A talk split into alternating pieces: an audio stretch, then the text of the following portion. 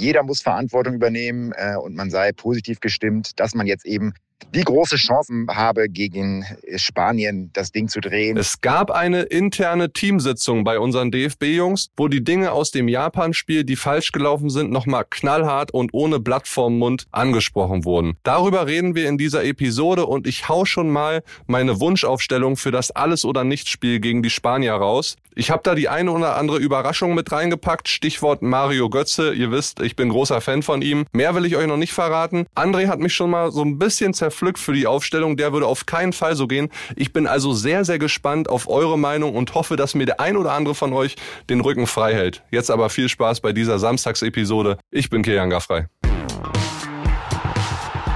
Stammplatz. Dein täglicher Fußballstart in den Tag. Hallöchen, Stammplatzfreunde. Wir starten rein ins Wochenende und ihr merkt schon, hier ist heute nicht Chris Hürb, sondern hier sind André Albers und Kilian Gaffrey. Wir haben ja für die WM beschlossen, dass wir keine Sonderfolgen machen, sondern dass wir tagesaktuell immer auf die Spieltage schauen. Aber lieber André, also heute kann man echt sagen, das war ein Fehler. Also was war das denn für ein langweiliger Spieltag da gestern, oder? Ja, war so ein bisschen Black Friday auch für die Favoriten, ne? Also ist ja unglaublich, wie schwer sich die Holländer und die Engländer getan haben. Aber ich würde sagen, mal der Reihe nach, oder? Wollen wir mal ganz vorne anfangen? Ja, äh, ganz vorne heißt mit dem letzten Spiel mit den Engländern gegen USA 0-0 am Ende. Dann fangen wir damit an. Habe ich eine lustige Geschichte zu erzählen. Ich saß dann gestern, ich bin ja noch zu Hause, ne, habe jetzt ja zwei Tage frei gehabt und gucke trotzdem den ganzen Tag Fußball, man kennt's. Ähm, saß dann zu Hause mit meiner Freundin beim Essen und dann liefen die Engländer ein und es ging so los. Und dann sagte meine Freundin zu mir, du sag mal, der Jude Bellingham, ne? Hat der Verwandte in Deutschland? Und Warum? ich sag, Hä? ich sag, hä, nee, wieso? Ja, weil der, der ist doch noch so jung und der spielt doch beim BVB. Dass der so jung in Deutschland spielt, aber fand ich schon fast süß. Weißt du, so Fußballromantik richtig, ne? Ja, da Muss hast du ihr dann erklärt, dass die Dortmunder sehr junge Spieler holen und äh, sonst können sie sich die nicht leisten und so weiter, oder? G- Genau, habe ich erstmal erklärt, nee, da geht's in dem Alter auch schon um viel Geld. Und dann meinte sie, ach so, ich dachte, der wäre in sowas wie der Knappenschmiede vom BVB. Da habe ich gesagt, boah, das darfst du aber einem Fußballfan dem Ruhrpott nicht erzählen. oh, der tut aber weh. oh, deswegen diskutiere ich mit meiner Freundin nicht über Fußball. Nee, sie hat mir dann erzählt, ihr Bruder war mal in einem Trainingscamp von der Knappenschmiede von Schalke. Und ja, deswegen kannte sie die Knappenschmiede. War ich ja schon fast ein bisschen stolz. Ah, okay. Das äh, Spannendste für mich an dem Spiel war die Uhr von Harry Kane, die er bei der Platzbesichtigung getragen hat. Eine 600.000 Euro Rolex im Regenbogen-Look. Ja gut, hinterher hat Harry Kane da nicht mehr viel gemacht. Da könnte man fast schon denken, seine Zeit als Stürmer ist abgelaufen. Ähm, nee, also das war ja bis jetzt überhaupt noch gar nicht das Turnier von Kane. Der hat ja beim 6 zu 2 beim ersten Spiel auch nicht getroffen. Und die Engländer im Allgemeinen gestern. Also deswegen habe ich so große Hoffnungen auf morgen, weißt du?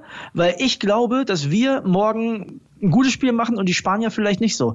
Und das hat man bei den Engländern dann auch gesehen. So ein 6-2 ist halt nichts wert, wenn du gegen USA gar nichts machst. Ja, über Deutschland äh, reden wir gleich noch. Aber gut, für die Engländer ja trotzdem irgendwie so ein Ergebnis, mit dem sie fast zu 99 Prozent, will ich jetzt mal sagen, weiter sind, ne? Ja, ich habe die letzten 20 Minuten gedacht, das ist so eine Art Nicht-Angriffspakt.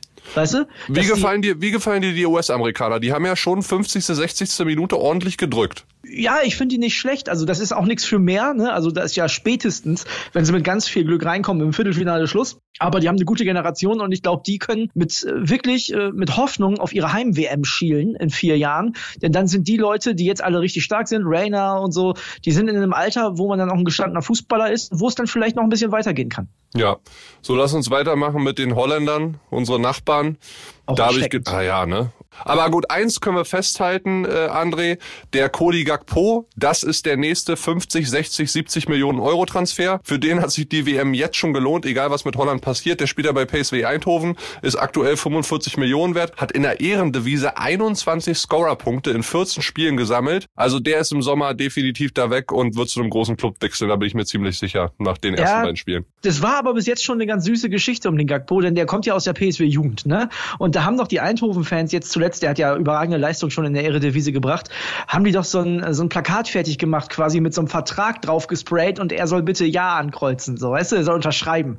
Und äh, fand ich ganz nett die Geschichte, aber klar, so ein Spieler wird dann irgendwann PSW Eindhoven verlassen, das ist auch normal. Aber Holland äh, im Allgemeinen, also Gagpo hat ein schönes Tor gemacht, danach war von dem gar nichts mehr zu sehen. Sehr, sehr schwach gestern. Also war ich auch wirklich fast schon geschockt, wie schwach die nach einem 1-0 gegen Ecuador auftreten. Ja, aber auch das war so ein bisschen, ja, Achtelfinale ist fast sicher, dann machen wir mal im ruhigen Schongang. Und dann, die hatten ja auch Glück, ne? Ecuador vor der Halbzeit schon getroffen, dann kommen sie aus der Kabine, das Tor hatte dann nicht gezählt, machen ähm, kurz äh, darauf in der zweiten Halbzeit direkt den Ausgleich und die hätten das Ding auch gewinnen können. Absolut. Und äh, da muss man auch sagen, Ecuador ist ja noch nicht raus. Da gibt's ein richtiges Endspiel. Da kommen wir nämlich gleich zu. Die spielen jetzt gegen Senegal. Das ist genauso Und- ein Endspiel wie USA-Iran. Genau, genau wie USA, Iran. Und ja, die Holländer, dass die gegen Katar verlieren, da fehlt mir ehrlich gesagt sämtliches Vorstellungsvermögen. Das kann ich mir nicht vorstellen. Ja, und die Kataris sind ja auch das erste Team, das sich jetzt schon verabschieden kann eigentlich. Ja, Katara übrigens habe ich gelernt. Wurde mir in der Redaktion gesagt. Wir sollen nicht Kataris sagen, sie heißen Katara. Okay, dann Wusste ich wusste ich auch nicht. Ähm, ich habe auch immer Kataris gesagt, aber ja, auch wenn die zwischenzeitlich nochmal rankamen, äh, war zu wenig. Und Senegal ist jetzt ja ohne Sadio Mané jetzt auch nicht die übertriebene Fußballmacht. Also da sieht man schon, da ist ein äh, deutliches Leistungsdefizit im Vergleich zu allen anderen in der Gruppe. Ey, dass Katar Asienmeister geworden ist, da fehlt mir jegliches Vorstellungsvermögen Ja, für, wie die das geschafft haben. Also ohne jetzt äh, Böses zu wollen und Böses zu behaupten, aber da muss ja so viel verschoben gewesen sein. mein Gott. Ja, vielleicht haben die anderen einfach an den Tagen nicht alles gegeben. Anders kann ich mir das ehrlich gesagt auch nicht erklären. Ein Spiel haben wir noch, äh, und das war ja gleich das erste, und da habe ich ja gesagt, ja, Kracher wird es nicht. Da wurde ich bei Facebook schon hier angeschrieben, nach dem Motto, von wegen kein Kracher. Naja, Leute, ne? Also Wales gegen Iran war ganz lange ein ganz, ganz, ganz schwaches Fußballspiel, also meiner Meinung nach auf jeden Fall. Ich habe alles richtig gemacht, André. Zu der Zeit war ich noch im Fitnessstudio. Ja, stark. Ich habe es mir natürlich angeguckt, man kennt mich. Die Tore sind gefallen 90 plus 8 und 90 plus 11. Da soll mir keiner erzählen, der hat ein geiles Fußballspiel gesehen. Also bitte, ne? Ja, aber, ich eine geile Rambo-Aktion von dem Wales-Torwart, ey, die habe ich mir noch in der Wiederholung angeschaut. Junge, hat der den umgemäht. Halleluja. ich habe ich hab an Tim Wiese und Ivica Olic gedacht so ein bisschen, ne? Also wie der den damals umgetreten hat im Derby. Ähm, ja, die rote Karte völlig zu Recht. Ich war mir ganz kurz nicht sicher, ob der Iraner nicht im Abseits stand, weil der ist zwar in der eigenen Hälfte losgelaufen, aber ich glaube, so eine Fußspitze könnte sein. Naja, haben sie ja gecheckt und dann, wie gesagt, 90 plus 8, 90 plus 11. Ich hab's denen gegönnt. Ich bin ehrlich, ich hab's denen gegönnt. Ja, dann lass uns jetzt einmal erst noch auf die Spiele von heute schauen, bevor wir dann äh, zu unseren deutschen Jungs kommen. Heute Abend habe ich wirklich Bock drauf. Argentinien, Mexiko, 20 Uhr. Das ist so ein Ding, da bin ich ja gespannt wie ein Flitzebogen. Ja, Lionel ja auch heftig unter Druck. Ne? Also das musst du dir mal vorstellen. Wenn der heute Abend verliert, dann hat er ein richtiges Problem. Glaube ich nicht. Ich glaube, die werden sich pushen und ich glaube, die werden die Mexikaner auch schlagen. Aber gefährlich ist es trotzdem. Ja. Gefährlich ist es. Und die Saudis können den nächsten Weltfußballer stürzen, nämlich heute Polen mit Lewandowski. Ja, bin ich gespannt. Also auch die Polen stehen ja so ein bisschen mit dem Rücken zur Wand. Die müssen auch. Auch eine heiße Partie. Also wenn Polen muss und Saudi kann, ist, glaube ich, für die Saudis immer was drin. Ja, und dann haben wir noch in Gruppe D Tunesien gegen Australien und Frankreich im europäischen Duell mit Dänemark. Ja, Tunesien, Australien, 11 Uhr, das ist so das Spiel, wo Leute wie du noch im Fitnessstudio sind dann, weil das äh, ziehst du dir ja wahrscheinlich rein, denke ich mal. Ich bin tatsächlich um 11 Uhr mit einem meiner besten Kumpels in Potsdam diesmal zum Training verabredet, ja. ja, siehst du, habe ich doch gesagt. Außerdem habe ich ja frei. Du hast frei, genau. Ich bin ja morgen am Start. Und Frankreich, Dänemark, ja. Wird auch interessant. Mal gucken, wie gut die Franzosen sind dann gegen äh, eine europäische Hausnummer wie Dänemark. Äh, Wird sich vielleicht nochmal zeigen, äh, ob sie diese ganzen Ausfälle, die sie haben, auch wirklich verkraften können. So, jetzt zu den deutschen Jungs, André. Also ich will jetzt nicht, heiß, ich will ja, ich bin heiß. Ich bin Ja, heiß. Ich will jetzt, ich will jetzt auch weg von diesen ganzen Chefchen-Diskussionen hier, die Spielerfrauen zwei Tage übernachtet im Teamcamp und so weiter da, Spieler gegeneinander oder nicht gegeneinander, Teamgeist hier und da. Das ist mir jetzt alles zuwider, da habe ich jetzt keinen Bock drauf. Ich ziehe jetzt die Deutschlandbrille auf. Ich sage, ich bin optimistisch So. und wir hören mal rein in eine Sprachnachricht von Heiko Niederer, die er gestern direkt nach APK geschickt hat und da wollen wir mal erfahren, welche Spieler da so geredet haben und vor allen Dingen, was sie von sich gegeben haben, André. WhatsApp ab. Gerade haben Kai Havertz und Julian Brandt auf der PK gesprochen und haben erzählt, dass es am gestrigen Abend ein längeres Teammeeting gab, wo man sich anscheinend auch sehr deutlich nochmal die Meinung gesagt hat zum Spiel gegen Japan. Wo man aber dann danach sehr positiv rausgegangen sei und alle jetzt äh, sehr genau wissen, worum es geht. Jeder muss Verantwortung übernehmen äh, und man sei positiv gestimmt, dass man jetzt eben die große Chancen habe, gegen Spanien das Ding zu drehen. Also da haben sie versucht, ein bisschen äh, positives Gefühl zu vermitteln. Wir sind gespannt am Sonntag, wie das dann aussieht. Ciao, ciao erstmal. Ja, ganz interessant. Ne? Gab eine große Aussprache, Teamabend, wo Dinge angeblich sehr klar angesprochen wurden. Ich bin gespannt, ob das gefruchtet hat. Und ich bin auch gespannt, wie die Aufstellung aussieht. Da werden wir natürlich in der morgigen Folge auch vor dem Deutschlandspiel nochmal drüber reden. Aber ich glaube, es gibt Veränderungen. Ja, natürlich wird es Veränderungen geben. Ich weiß nicht, ob ich mich morgen melde. André. Deswegen ja. würde ich eigentlich schon mal so ein bisschen meine Aufstellungswünsche teilen. Ich habe mir nämlich den ganzen Nachmittag wirklich intensiv Gedanken gemacht. Erzähl mal. Kai Havertz hat ja so ein bisschen erzählt, oder Julian Brandt war es besser gesagt, äh, glaube ich, äh, als er bei der EM letztes Jahr nicht im Kader war, hat die aber ziemlich genau verfolgt. Er hat dann so ein bisschen erzählt, ja, deutsche Mannschaft hatte ja auch das Auftaktspiel da gegen Frankreich verloren. Gut, die Parallele hinkt jetzt ein bisschen, weil es war diesmal nur äh, Japan, ja, trotzdem aber verloren. Und dann gab es dieses zweite Spiel gegen Portugal. Auch ja. keine Laufkundschaft mit Cristiano, mit Bernardo Silva, Diego Jota und so weiter, wie sie alle heißen, genau. die Konsorten. Ne? Und da habe ich mir so ein, so ein bisschen die Aufstellung angeguckt von unserem deutschen Team. Wir haben ja das Spiel dann 4-2 gewonnen. Und ich finde schon, dass man Portugal und Spanien wirklich auch miteinander vergleichen kann. Und ich habe schon die ganzen letzten Tage so drüber nachgedacht, dass sie eigentlich gerne mit einer Dreierkette spielen wollen würde gegen Spanien. Ja, ich, ja, ich, also Bundestrainer Hans Kianga frei.